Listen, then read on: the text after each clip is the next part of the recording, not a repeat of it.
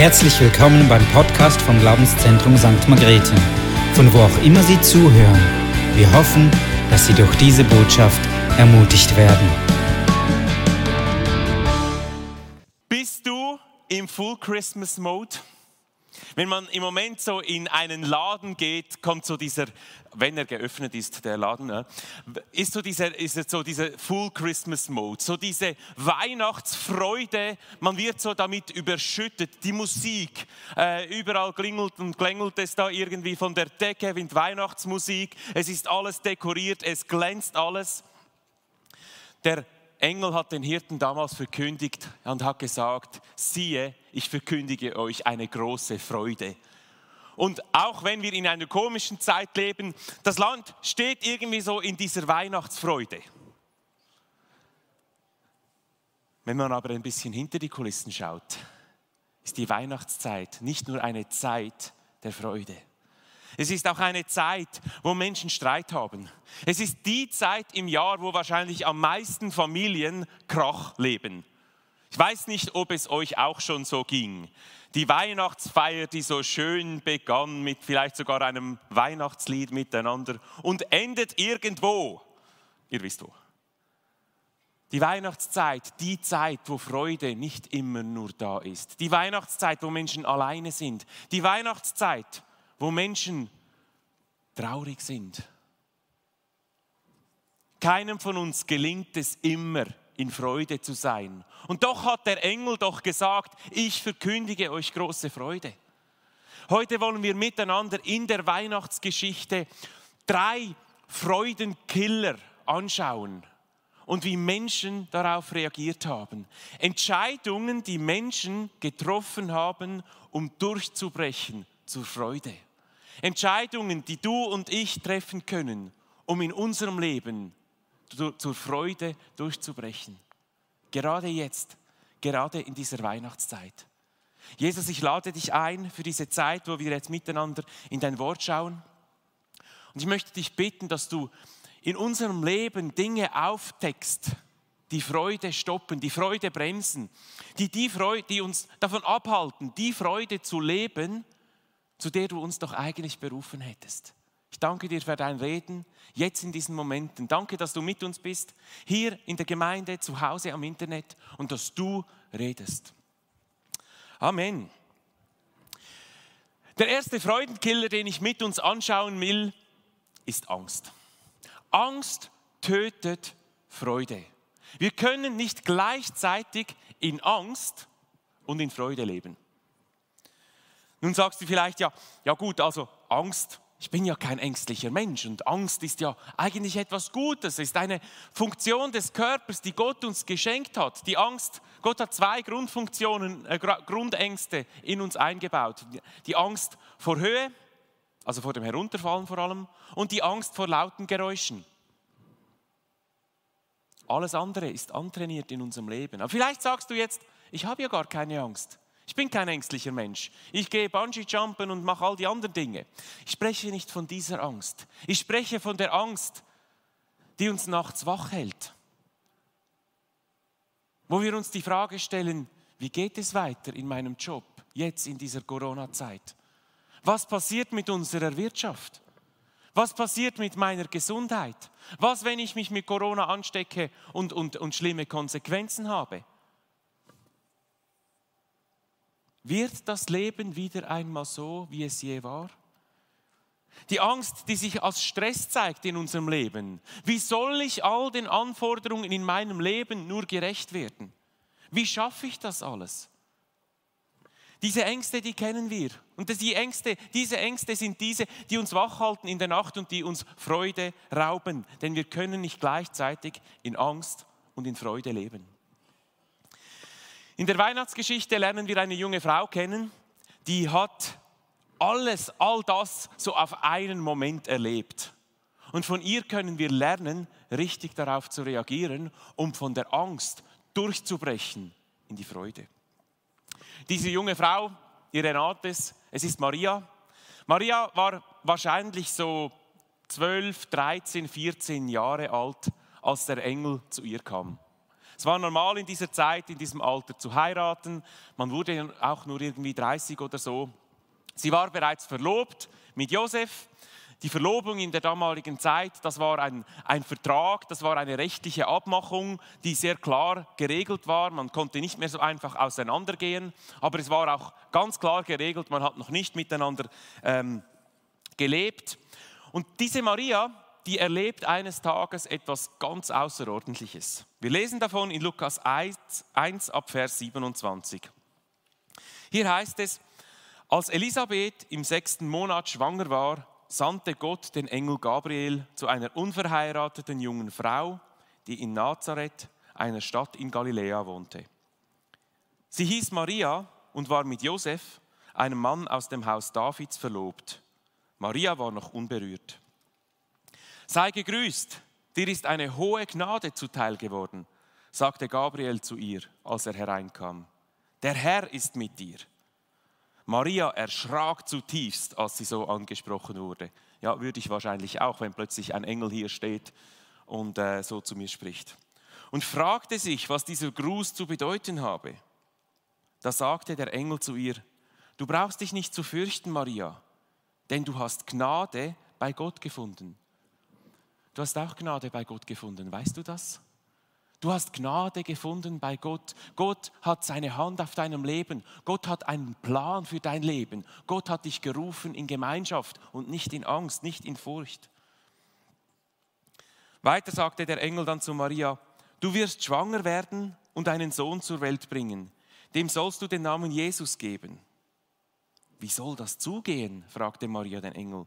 Ich bin doch gar nicht verheiratet. Er gab ihr zur Antwort, der Heilige Geist wird über dich kommen und die Kraft des Höchsten wird dich überschatten. Deshalb wird auch das Kind, das du zur Welt bringst, heilig sein und Gottes Sohn genannt werden. Denn für Gott ist nichts unmöglich. Da sagte Maria, ich bin die Dienerin des Herrn. Was du gesagt hast, das soll mir geschehen. Hierauf verließ sie der Engel. Versucht euch einmal einen Moment so in die Situation von Maria hineinzuversetzen.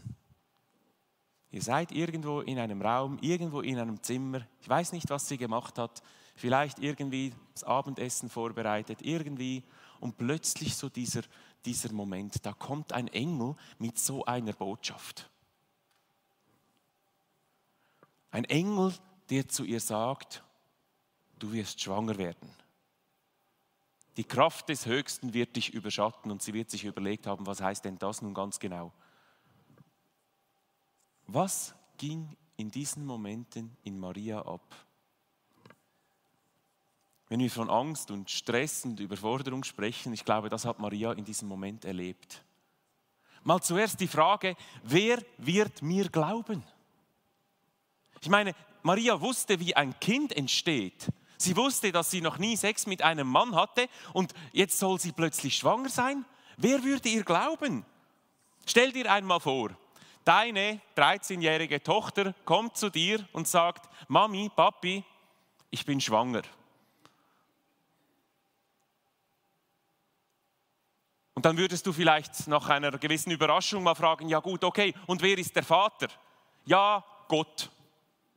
Würdest du ihr glauben? Maria wird sich diese Frage auch gestellt haben. Sie wird sich die Frage gestellt haben, was wird mit mir passieren?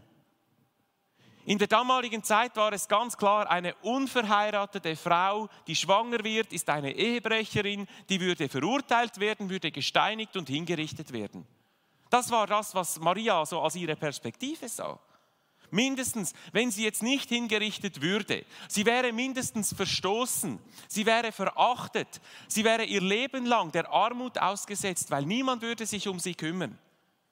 Josef würde sie nicht heiraten. Das wäre auch sein gutes Recht. Angst, Stress, Überforderung. All das hat Maria in dieser Situation erlebt. Was ist es in deinem Leben, das dir Angst macht, das dir Stress macht, das dich überfordert, das dich in der Nacht wach hält, wo du aufwachst, äh, aufwachst und es dreht dir im Kopf und du kannst nicht mehr einschlafen, weil diese Dinge die, dich, dich bewegen und du nicht weißt, wie es weitergehen soll oder was passieren wird. Von Maria können wir lernen, wie wir in solchen Situationen umgehen können. Wir haben gelesen, wie, was Maria gesagt hat im Vers 38. Ich bin die Dienerin des Herrn. Was du gesagt hast, soll mir geschehen. Hast du das schon einmal zu Gott gesagt? Wenn nicht, vielleicht ist das der Grund, warum dir in deinem Leben Freude fehlt. Maria hat sich entschieden, Gott zu vertrauen, auch wenn sie seinen Plan nicht versteht, auch wenn sie das Resultat noch nicht sieht, auch wenn sie nicht weiß, wie das Ganze herauskommen und funktionieren soll, hat sie gesagt, Gott, ich vertraue dir. Das Resultat im Leben von Maria war Freude. Äh, Vers 46. Da sagte Maria, von ganzem Herzen preise ich den Herrn und mein Geist jubelt vor Freude über Gott, meinem Retter. Also das Muster, das wir hier sehen, ist Angst, Vertrauen, Freude. Und wenn du heute hier bist, wenn du jetzt im Internet zuschaust und du steckst noch an diesem Punkt der, Punkt der Angst, triff heute die Entscheidung, dass du durchbrechen willst zur Freude. Und der Weg dazu führt, die Entscheidung zu treffen in deiner Situation, deinem Gott, der dich liebt und der, in dessen Augen du Gnade gefunden hast, zu vertrauen. Auch wenn du seinen Weg nicht verstehst. Was sind deine Punkte, die dich wachhalten? Bring sie Gott und vertraue ihm, dass er die Lösung ist und nicht du. Der zweite große Freudenkiller in unserem Leben, den wir heute anschauen wollen, ist Bitterkeit. Bitterkeit ist, unsere, ist die Konsequenz davon, wenn wir festhalten an früheren Verletzungen. Wir alle wir alle wurden verletzt. Jeder Mensch verletzt und jeder, jeder Mensch wird verletzt. Vielleicht war es in deiner Kindheit.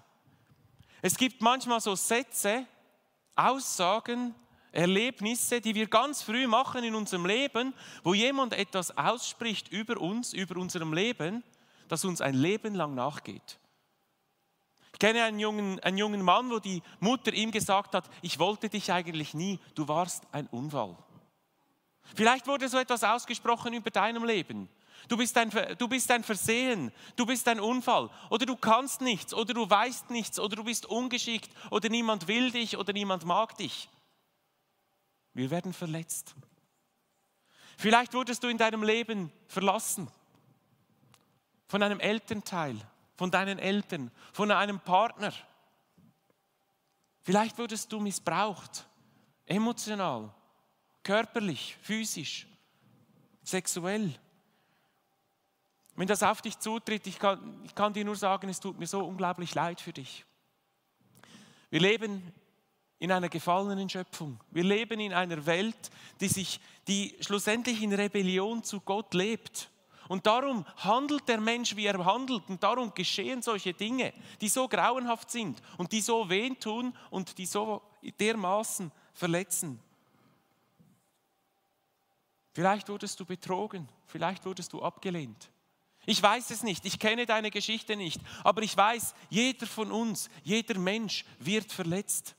Und wenn wir mit dieser Verletzung nicht richtig umgehen, ist die Konsequenz davon Bitterkeit. Und Bitterkeit verhindert es, dass wir in Freude leben können. Bitterkeit hält Millionen Menschen auf dieser Welt davon ab, in Freude leben zu können. Weißt du, Freude ist ja nicht nur ein kurzfristiges Gefühl, weil da so ein schöner Weihnachtsbaum steht oder so schöne Kerzen oder eine schöne Deko. Freude ist etwas viel Tieferes in unserem Leben, das gestohlen wird von Angst oder Bitterkeit.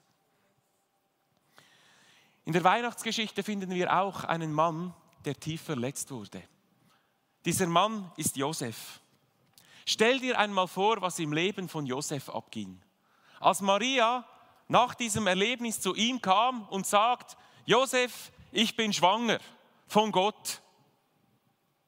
Was wird in ihm abgegangen sein? So kurz vor der Hochzeit, kurz vor dem, äh, wo sie, wo sie ein, ein Ehepaar hätten werden sollen, ihre Lebe, Liebe leben. In ihm wird abgegangen sein, Maria hat mich betrogen. Wie grausam ist das so kurz vor der Hochzeit? Wie verletzend ist das? Wie verletzend muss das für, für Josef ge gewesen sein? Als er wusste, seine Verlobte hat ihn betrogen. Er würde zur Schande werden, alle würden ihn auslachen. Er fühlte sich betrogen, verraten, enttäuscht. Aber auch von der Reaktion von Josef können wir lernen. Denn wie Josef reagierte in dieser Situation, war entscheidend, ob für seine Zukunft, ob er bitter werden würde oder ob er in Freude leben würden können. Josef hätte Maria öffentlich bloßstellen können. Öffentlich verlassen, öffentlich als Ehebrecherin hinstellen können und sagen, ich will nichts mehr mit dir zu tun haben und sie ihrem Schicksal überlassen mit der ganzen Verurteilung und allem. Aber Josef hat sich zu etwas anderem entschieden. Josef hat sich entschieden, gnädig zu sein und von der Verletzung loszulassen. Wir lesen davon in Matthäus 1, 19. Josef Marias Verlobter war ein aufrechter Mann.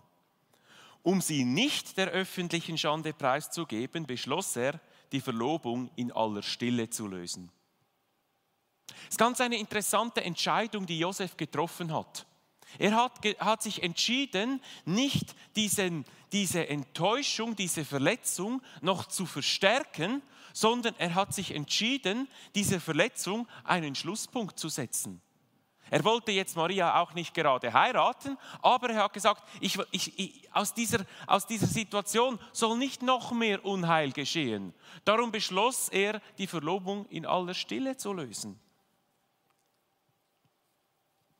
Er wollte nicht weiteren Schmerz verursachen, und das ist genau das, was Bitterkeit macht, sondern er wollte dem vergangenen Schmerz ein Ende setzen und aufbrechen in eine neue Zeit.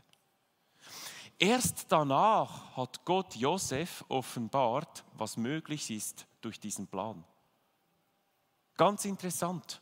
Gott ging nicht zuerst zu Josef, hat ihm die Geschichte erklärt. Du übrigens, Maria wird dann zu dir kommen äh, und wird dir erklären, dass sie schwanger ist und wirklich, das war dann ich. Zuerst kam diese Entscheidung, gnädig zu sein, die Verletzung hinter sich zu lassen und erst dann wurde der Plan, Plan Gottes sichtbar. Und erst dann kam bei Josef Freude auf. Weißt du, das zeigt auch, uns auch ein wichtiges Muster für unser Leben auf. Wie du und ich mit unserem Schmerz, mit unserer Verletzung umgehen können, um nicht bitter zu werden. Wer hat dich tief verletzt? Was hat dich tief verletzt? Wahrscheinlich werden dir jetzt Personen in den Sinn kommen, wo du, wenn du an sie denkst, zieht es, dich, zieht es sich so innerlich ein bisschen zusammen und du würdest es ihnen am liebsten noch heimzahlen. Das ist unsere natürliche Reaktion auf Verletzung, auf, auf, auf Enttäuschung. Wir wollen es zurückzahlen. Der Weg, den Josef wählte, ist nicht unsere natürliche Reaktion. Unsere Reaktion ist, wir wollen es zurückgeben. Am liebsten physisch, und wenn das nicht geht, dann halt mindestens in dem, dass wir festhalten an der Verletzung und innerlich sauer sind und daran bleiben und es innerlich zurückzahlen wollen. Jemand hat es einmal so geschrieben, ich trinke Gift in der Hoffnung, dass der andere daran stirbt. Das ist nämlich das, was wir machen, wenn wir festhalten an der Verletzung. Es macht uns kaputt. Wir werden bitter. Vielleicht denkst du, ja, diese Person, die verdient doch keine Vergebung. Die hat das verdient. Du magst recht haben. Sie verdient keine Vergebung. Sie verdient keine Gnade. Du und ich, wir verdienen auch keine Gnade.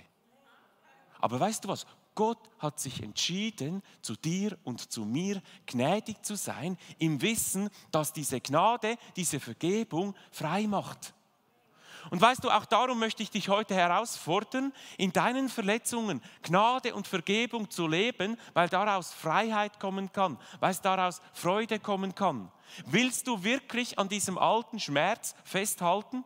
Und ich will ihn überhaupt nicht klein machen. Es ist sehr gut möglich, dass das, was dir angetan wurde, wirklich schlimm ist. Aber willst du wirklich daran festhalten und bitter werden? Bitterkeit ist eine der nutzlosesten Emotionen, wenn nicht die nutzloseste Emotion, die es gibt. Bitterkeit kann deine Vergangenheit nicht verändern. Bitterkeit vermisst dir deine Zukunft. Und das ist auch schon alles. Ich möchte dich heute herausfordern, wenn Bitterkeit dir deine Freude stiehlt, heute die Entscheidung zu treffen, den Weg von Josef zu gehen. Den Weg von Josef in Angriff zu nehmen. Den Weg der Gnade und Vergebung. Weißt du, es ist kein einfacher Weg, das bin ich mir ganz bewusst. Vielleicht brauchst du Unterstützung dazu, aus deiner Kleingruppe, aus deiner Gemeinde, Menschen, mit denen du sprechen und beten kannst. Aber nimm diesen Weg unter die Füße. Vielleicht sagst du jetzt, ja, dazu habe ich aber keine Kraft. Ja, das ist gut möglich. Darum brauchst du einen Retter, darum brauchst du einen Messias, der kommt, darum brauchst du einen Gott, der dir hilft dabei. Der dir die notwendige Freude schenkt, dass du diese Kraft auch haben kannst, dass du diesen Durchbruch haben kannst.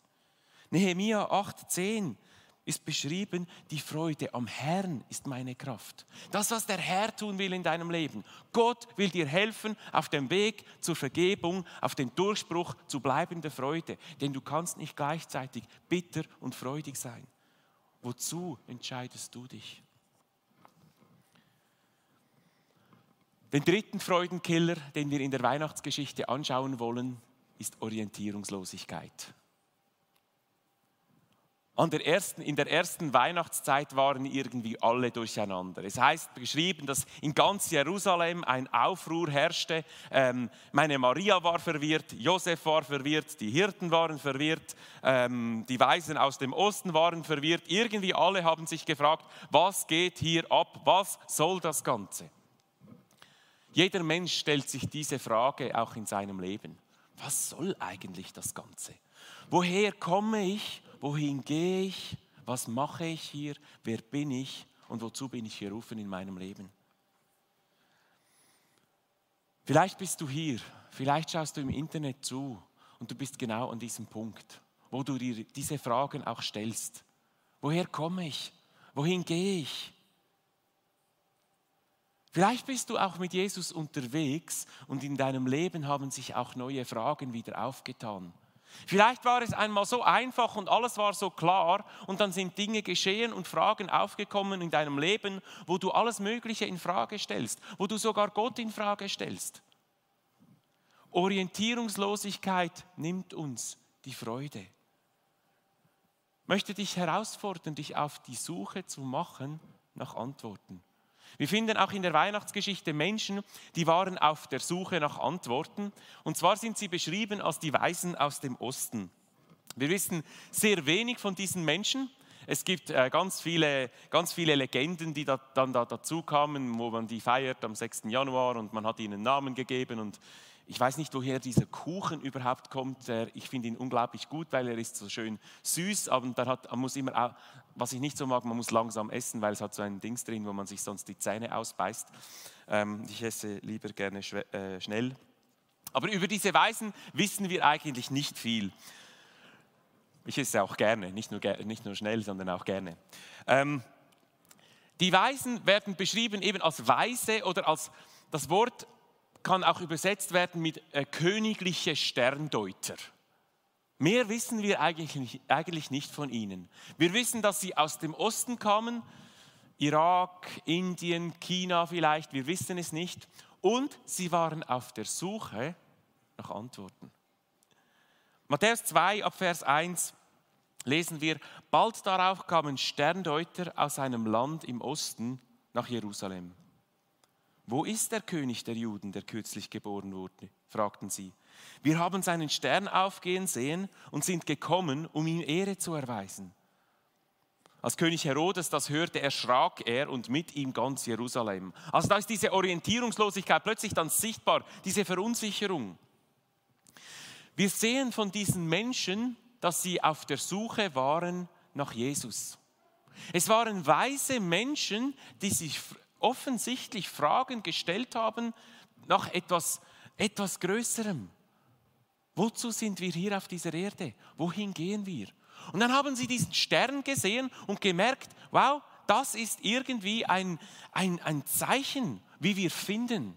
Das ist ein Schritt hin zum Finden. Sie haben ja damals noch, als sie aufbrachen, noch nicht gewusst, dass sie Jesus suchen, sondern sie kamen da dem immer näher und kamen dann, wurde ihnen erklärt, ja eben, der, äh, der neue König der Juden wird geboren.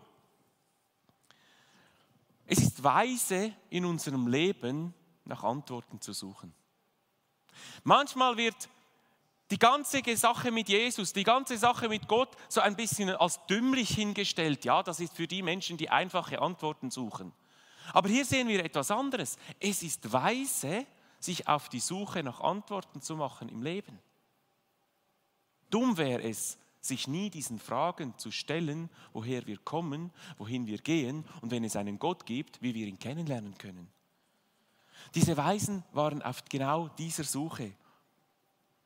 Als sie orientierungslos waren, haben sie sich entschieden, diesem Stern zu folgen, diese nächsten Schritte zu gehen, um Gott zu finden.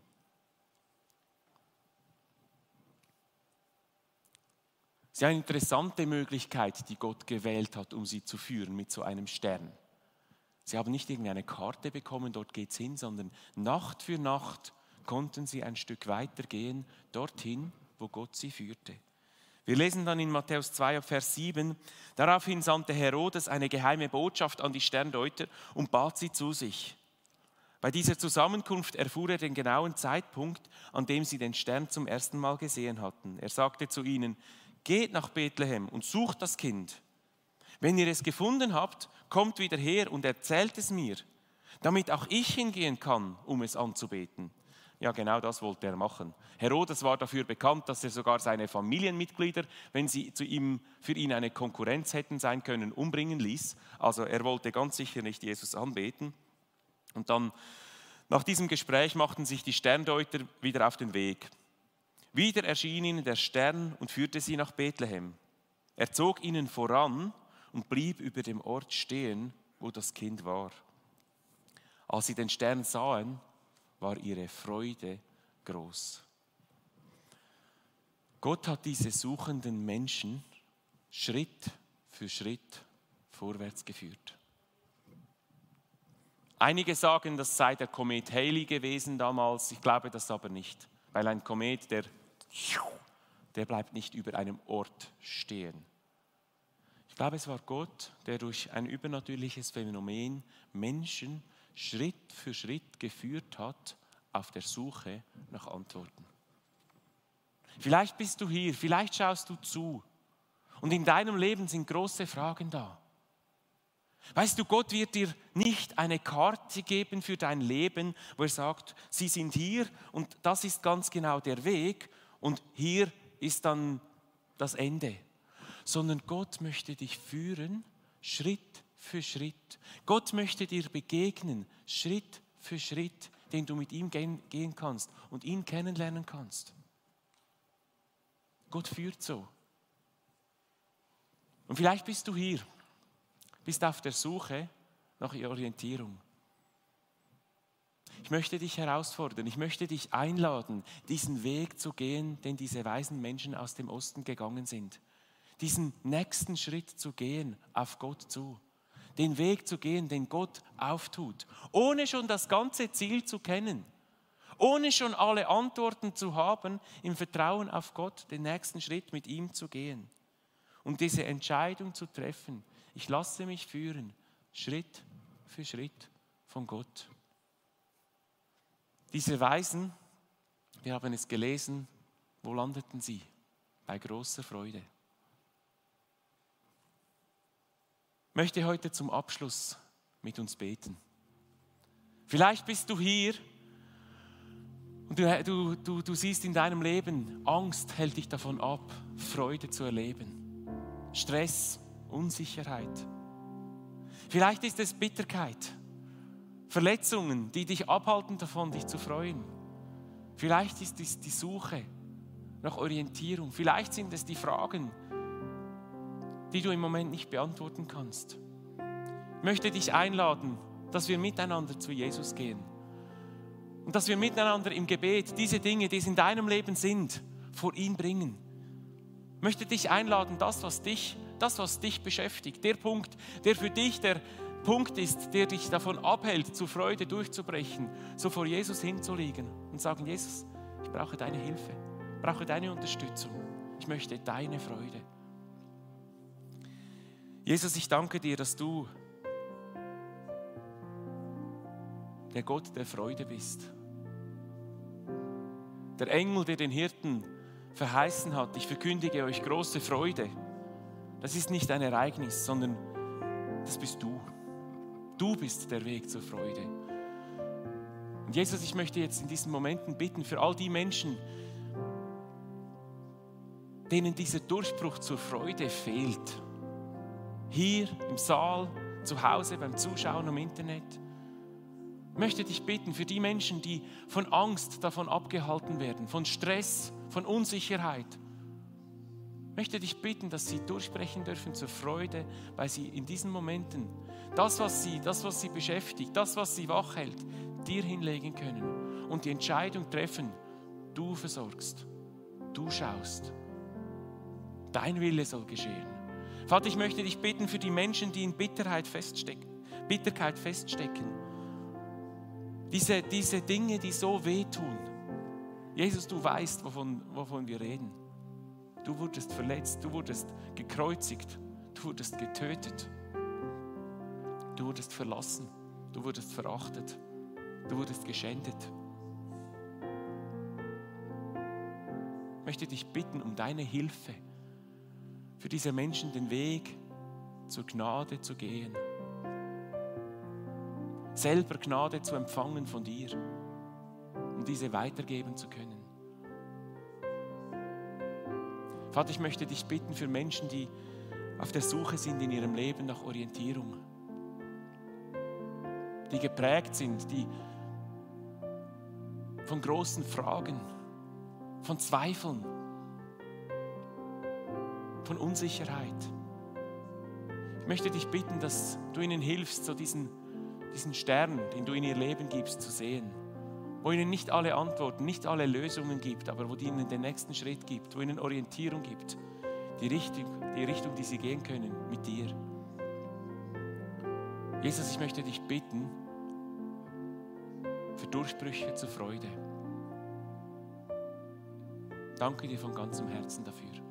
Danke, dass du mit uns bist und dass du der Gott der Freude bist. Amen. Vielleicht bist du hier, vielleicht schaust du zu und du hast noch nie Jesus in dein Leben eingeladen. Weihnachten ist das Fest, wo wir feiern, dass Jesus Mensch wurde. Jesus wurde Mensch, dass er eine Beziehung mit dir und mir wieder möglich machen kann. Dass die Beziehung zwischen Gott und Mensch wiederhergestellt werden kann. Und Jesus möchte dich heute einladen, in eine Beziehung mit ihm zu treten. Und wenn du das noch nie gemacht hast, möchte ich dich einladen, heute diese Entscheidung zu treffen, ein Leben mit Jesus zu leben. Ein Leben der Vergebung, ein Leben der Freude. Du kannst das tun in einem einfachen Gebet. Wenn du hier bist nach dem Gottesdienst, bete doch noch mit jemandem zusammen. Wenn du am Internet zuschaust, darfst du dieses Gebet zu Gott in deinen eigenen Worten ähm, sagen. Und ich möchte dich einladen, wenn, wenn du das tust, komm doch in Kontakt mit uns als Kirche über die Homepage. Wir würden es lieben, dich kennenzulernen und mit dir und für dich zu beten. Amen.